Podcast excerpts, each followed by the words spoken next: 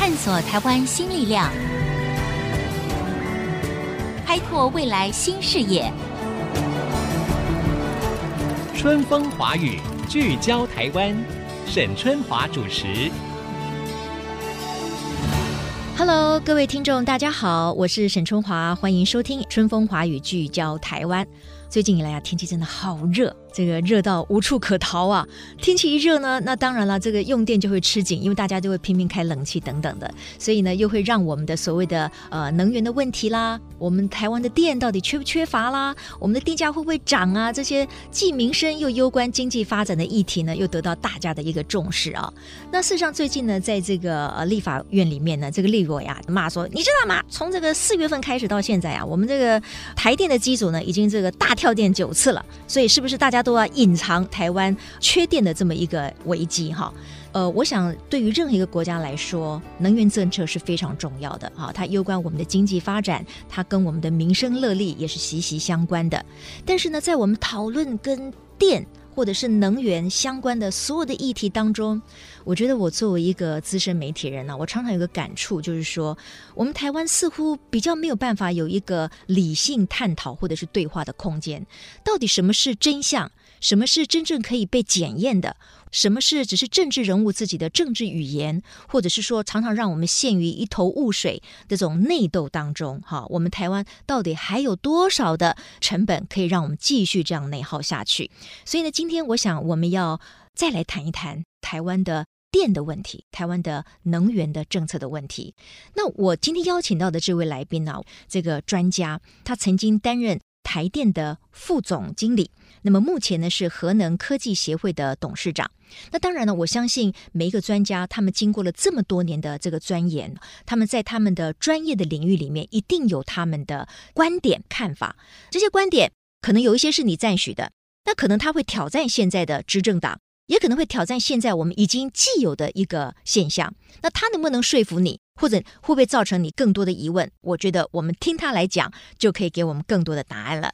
我们来欢迎今天的这位来宾，曾经担任台电副总经理，目前是核能科技协会董事长的陈步灿。陈董事长，你好。沈小姐好，各位听众大家好。我们这位陈董事长啊，说起来不容易啊。您在台电服务了多久？嗯，四十年。在台电四十年？是的。最好的青春都给了台电了。对的。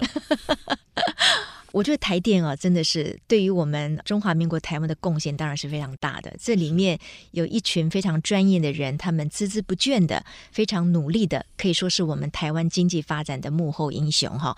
今天我就要请陈董事长来跟我们讲一讲，在台电服务了四十年的一个资深的能源的老兵。你到底怎么看台湾的能源政策？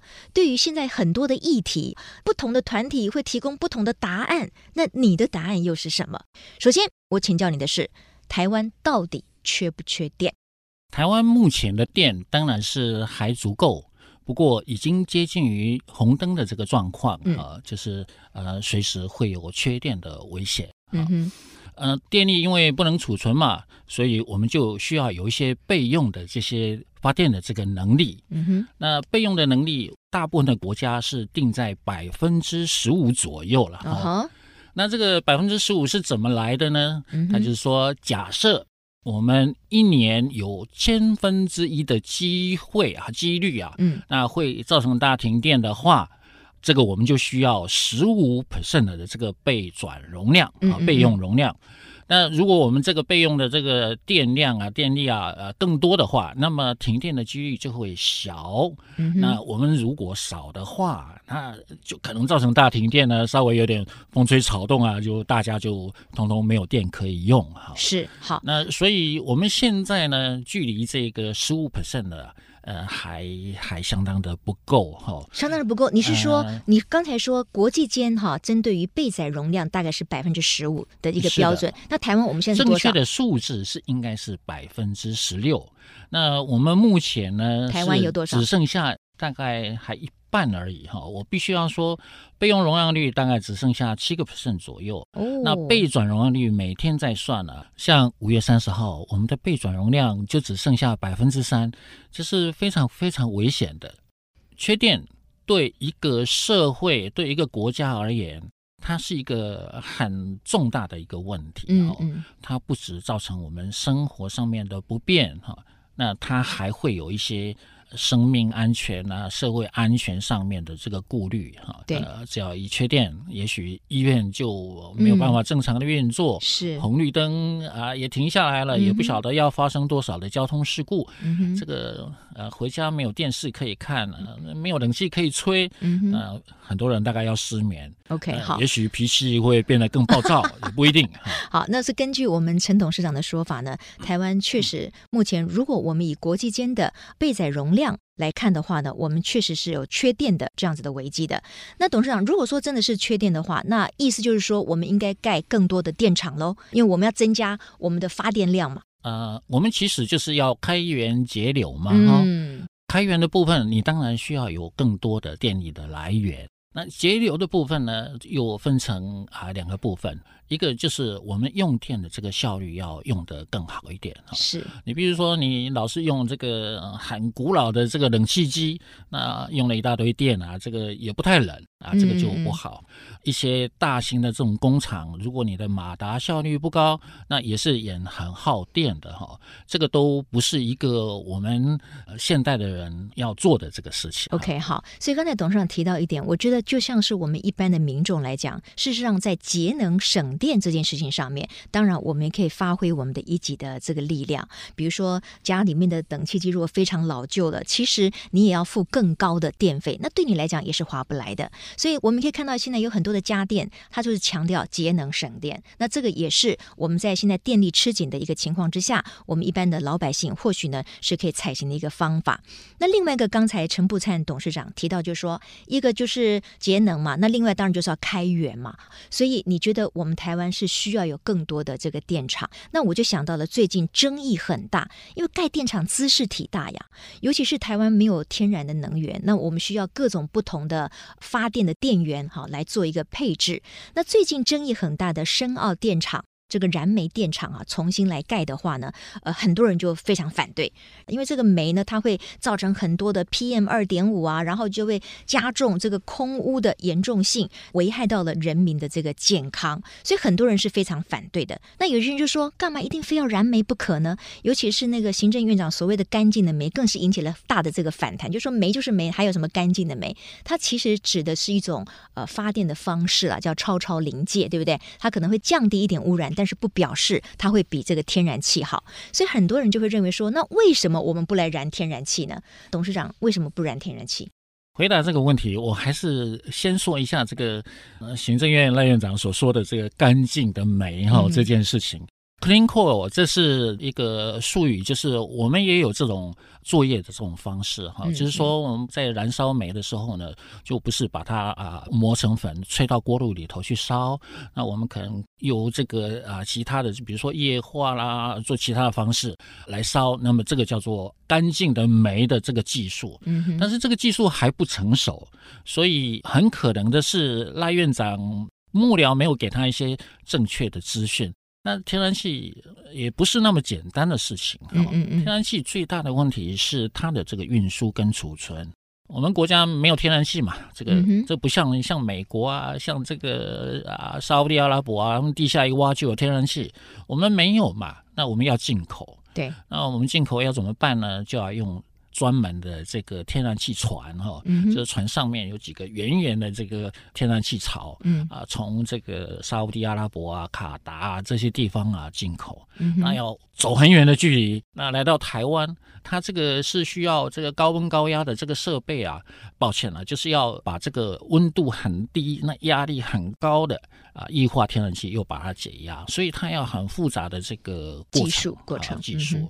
那我们目前的这个天然气接收站只有永安在南部，那么台中港在中部两个而已，北部没有啊。嗯、那北部第三接收站目前正在盖，嗯、但是环保的啊人士呢又认为它会对藻礁。啊，有一些威胁，所以这个就一直拖下来哈。对，那接收站要有将近十年的时间才可以把它盖好。哦，所以盖个接收站是要十年才能盖得起来，就八到十年，所以可能也缓不济急。缓不济急嘛。嗯、那天然气其实还有另外一个问题，就是它很贵啊。嗯嗯嗯。那现在油价一直涨，天然气的价钱一直涨，台湾这么有钱吗？嗯，我不知道，这个钱通通都让外国人赚走了。嗯，我们就这么辛辛苦苦。呃，累积下来的外汇就这样子花掉。OK，好，刚才陈布灿董事长呢，针对了两点提出了一个说明。第一个就是说，这个深澳电厂呢，事实上，呃，如果要改成天然气的话，那么第一个天然气是很贵的。那么因为它成本垫高的结果，未来很可能电价也跟着要水涨船高。那台湾的民众能不能接受？那这个是一个很大的问题。第二个呢，就是根本我们没有足够的这个天然气的接收站。而盖一个天然气的接收站呢，是要长达十年的。所以，如果说我们现在要增加我们整个电力的发电的话呢，那这件事情是缓不济急哈。这些我想我们都可以提供给听众呢，作为一个参考。但是我们谈到了台湾的能源政策哈，我觉得真的是千丝万缕哈，是牵一发动全身。那比如说，就是我们的政府呢，它有一个目标，就是在二零二五年呢，所谓的非核家园。那这件事情已经是入法了，就是电业法第九十五条。届时呢，希望天然气呢可以提高到百分之五十，那燃煤呢就降低到百分之三十，而所谓的再生能源呢也能够达到百分之二十。但是您知道我们的现况是怎么样吗？这样的标准我们有办法达成吗？另外，你知道台湾的电价呢，算是全球来讲是非常便宜的。未来我们有可能保持一个平稳而相对便宜的电价吗？我们的挑战究竟是什么呢？广告之后再回到春风华语，聚焦台湾。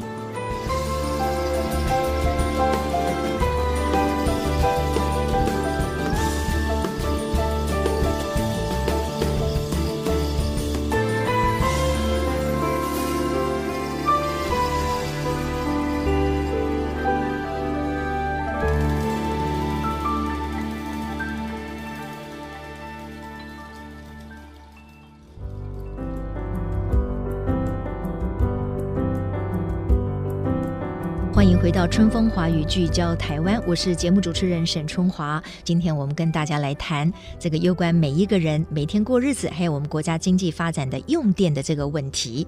那我们在现场请到的呢是核能科技协进会的董事长陈步灿陈董事长。陈董事长也提到说，事实上，因为我们的备载容量啊，现在是越来越接近临界了这个红线了，所以呢，我们可能需要有更多的发电量，这个是需要的哈。那但是呢，我们怎么样发电又顾及到环保，顾及到民众的健康，这当然就是一个很大的一个挑战嘛哈。那当然还有成本。啊，我们如何能够使用相对是干净、安全，而民众的负担又是比较低的这样的一个电？那当然这个问题就不是那么简单的啦。好，那我现在要请教陈董事长的就是说，二零二五非核家园，而且这件事情已经入法了，到时候呢，天然气要提高到百分之五十，然后煤呢，我们把它降低。降低到三十，现在应该是多少？四四五十是吧？对，四十，四十四十哈，要降低到三十。然后再生能源呢，希望能够提高到二十。可是我的数据如果没有错的话，我们现在再生能源好像只有百分之四点多还是多少？是的。所以你觉得这个理想可以达得到吗？我，我当然很希望它能够达到了。是是是。那我每天都在祈祷说，哎呀，这个看看能不能达到，因为我觉得二零二五非核家园，我们当然知道台湾社会是有不少人有这种理想的哈，我们也充分的尊重，但是。我们还是希望说，能源政策应该要成为两党政策，因为这是有关于每一个国民共同的生活上面的需求，每一家产业营运的基础，不管是谁执政，都要在能源这方面呢、啊、有一个共识。电力呢有很多这个产生电力的方式，那能源呢没有一项是。完全只有好处没有坏处的，对，不可能啊。大家都有这么好的地方，我们就有坏的地方，做决定不用那么痛苦。有优的地方，有劣的地方，对对对。但是一定要稳健，这是需求。好，这个不能拿来做做理想啦，做做口号啦，你就是要一步一步的做。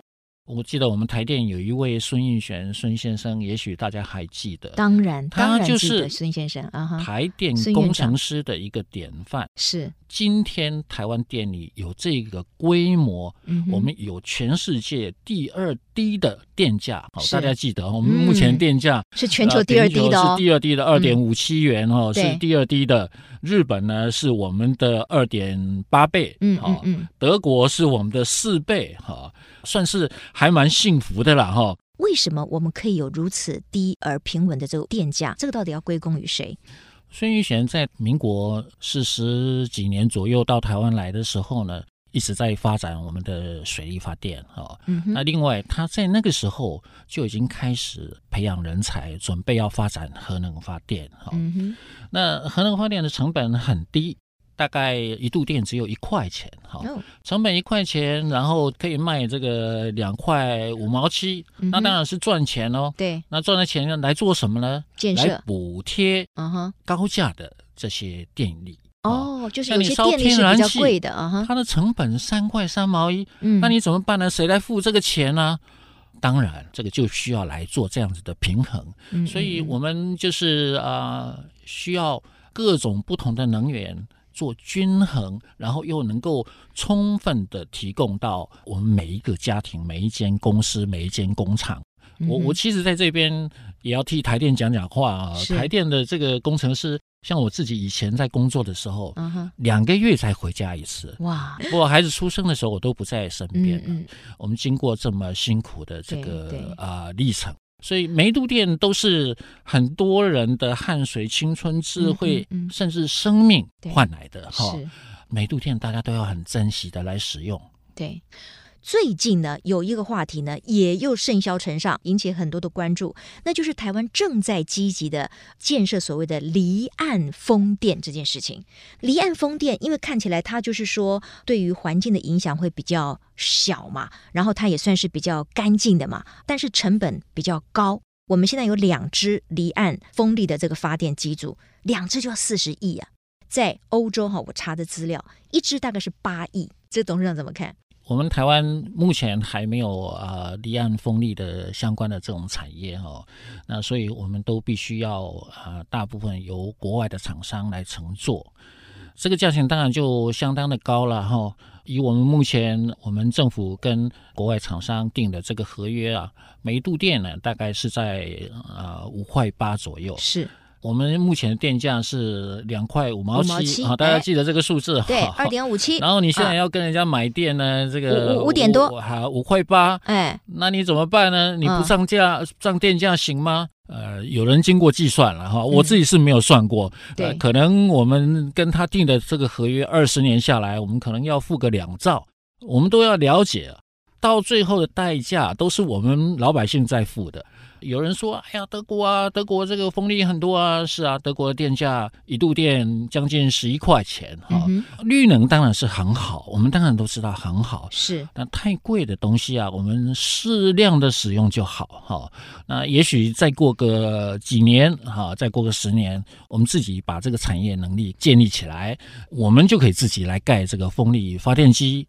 可是风力发电机也有它致命的这个缺点，它是有风的时候有电。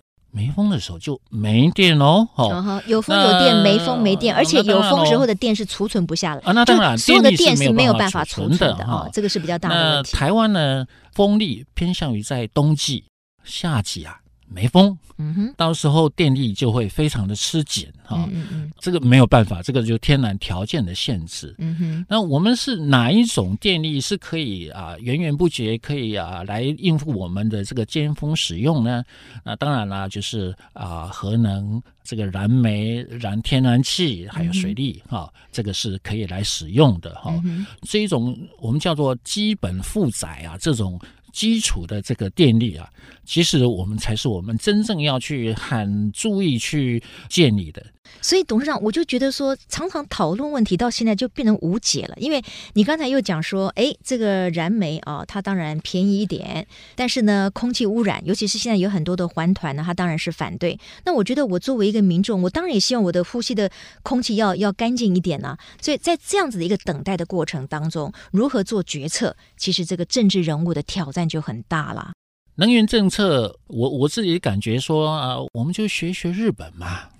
它的这个地理条件跟我们差不多，它的这个天然资源也跟我们几乎是一样，就是地下也没什么煤啊，这个石油啊、天然气的。你要知道，所有的能源啊都要经过南海，然后运煤、运石油、运天然气过来啊。在这一部分呢，其实我们也应该自己有所警惕才对了哈。嗯嗯所以啊、呃，要用一个平衡的一个、呃、能源啊。嗯那哪一些是平衡的能源呢？像日本啊，它虽然自己有福岛事件，可是在它长期的规划里头，它的这个核能还是要占二十到二十二 percent。哦，它在现在它的一些核能电厂都逐步的用世界最严格的安全标准在启动、在发电。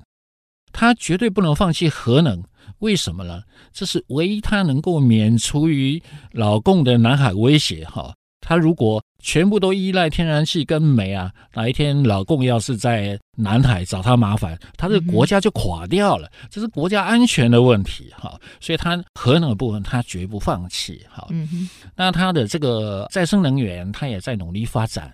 它大概是二十一到啊、呃、这个二十三 percent 哈，那煤呢跟天然气合起来也差不多是占百分之五十哈，所以一个平衡稳健的能源政策是很重要的。拜托，这个就是大家总是不要只想着自己的选票，嗯、要为天下苍生，要为为我们的后世子孙着想。那我们能够有充足的电力，我们有稳定。而第一年的电源，那我们也有干净的这个空气，这个就是万民之幸啊。二零二五年哈，非核家园这已经是入法了，这个在台湾呢应该也有一定的这个共识。那所以像刚才陈布灿董事长提到的，就是说我们需要有多方的多元的这个能源的配置，你觉得有机会吗？就是说，呃，如果你今天还要再把这个所谓核能的这种使用，呃，纳入来一个社会的讨论的话，你觉得不会引起很大的反弹吗？其实就是要讨论。我对台湾的民主制度是很有信心的哈，我也对我们台湾人民的这个知识水准啊、务实的这种努力啊、态度啊，我我是非常有信心的。嗯哼，像核能的这个非核政策，就需要拿出来大家再讨论一下。也许以前还不是很清楚的时候，我们大家都跟他了解清楚哈。嗯嗯嗯。所以我们最近在推动一个叫做“以核养绿”的这个公投。那我们为什么要推动它呢？我们当然尊重大家的这种想法，有适度的这个再生能源是非常好的，绿色能源是非常好的。可是我们需要一点时间，让我们社会能够非常稳健的转型。转型是对的，但是要稳健哦。你不稳健，把大家搞得这个鸡飞狗跳，嗯，我们就是只有台湾这一块小地方，然后让我们这个在生活百姓生活在痛苦当中，这是不对的。好，那我们很稳健的，那我们的能源不要断掉了。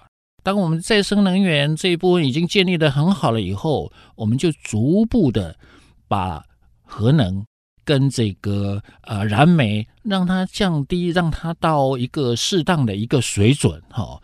那我们各种不同的能源，发挥他们的优点，降低他们的缺点，那我们就能够有一个很美满的一个家园。这是我的想法啦。嗯今天呢，非常谢谢陈步灿董事长在现场的接受我们的访问。